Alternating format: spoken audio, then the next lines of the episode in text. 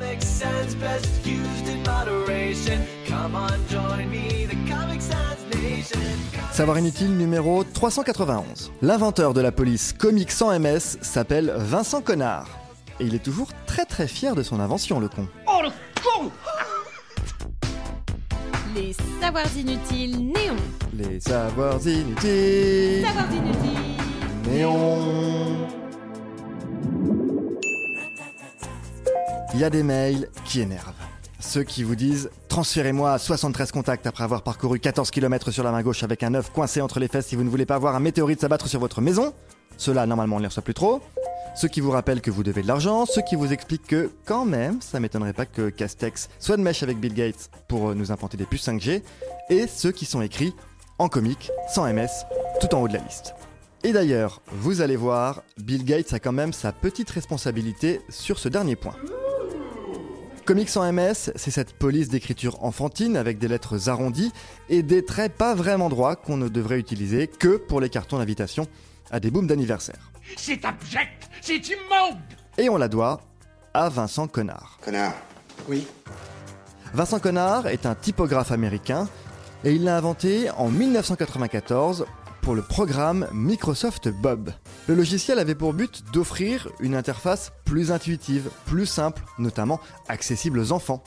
Et sa mascotte était un petit chien virtuel qui s'exprimait via une bulle. Et Vincent, il trouve que les polices utilisées font beaucoup trop sérieuses. Un chien ne devrait pas s'exprimer avec la même typo qu'un article du Monde.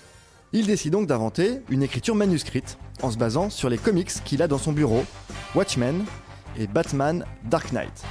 Pas d'études préliminaires, pas d'échelle, il dessine les lettres directement sur son ordinateur en cassant tous les codes typographiques classiques.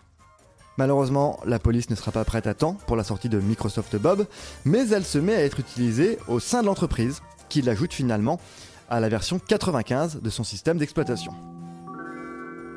Comique parce qu'elle est inspirée des comics, sans parce que c'est une police sans sérif, ce sont ces petites barres au bout des lettres qu'on retrouve par exemple sur le Times New Roman, et MS comme dans Microsoft, Comics sans MS, commence sa longue vie mouvementée.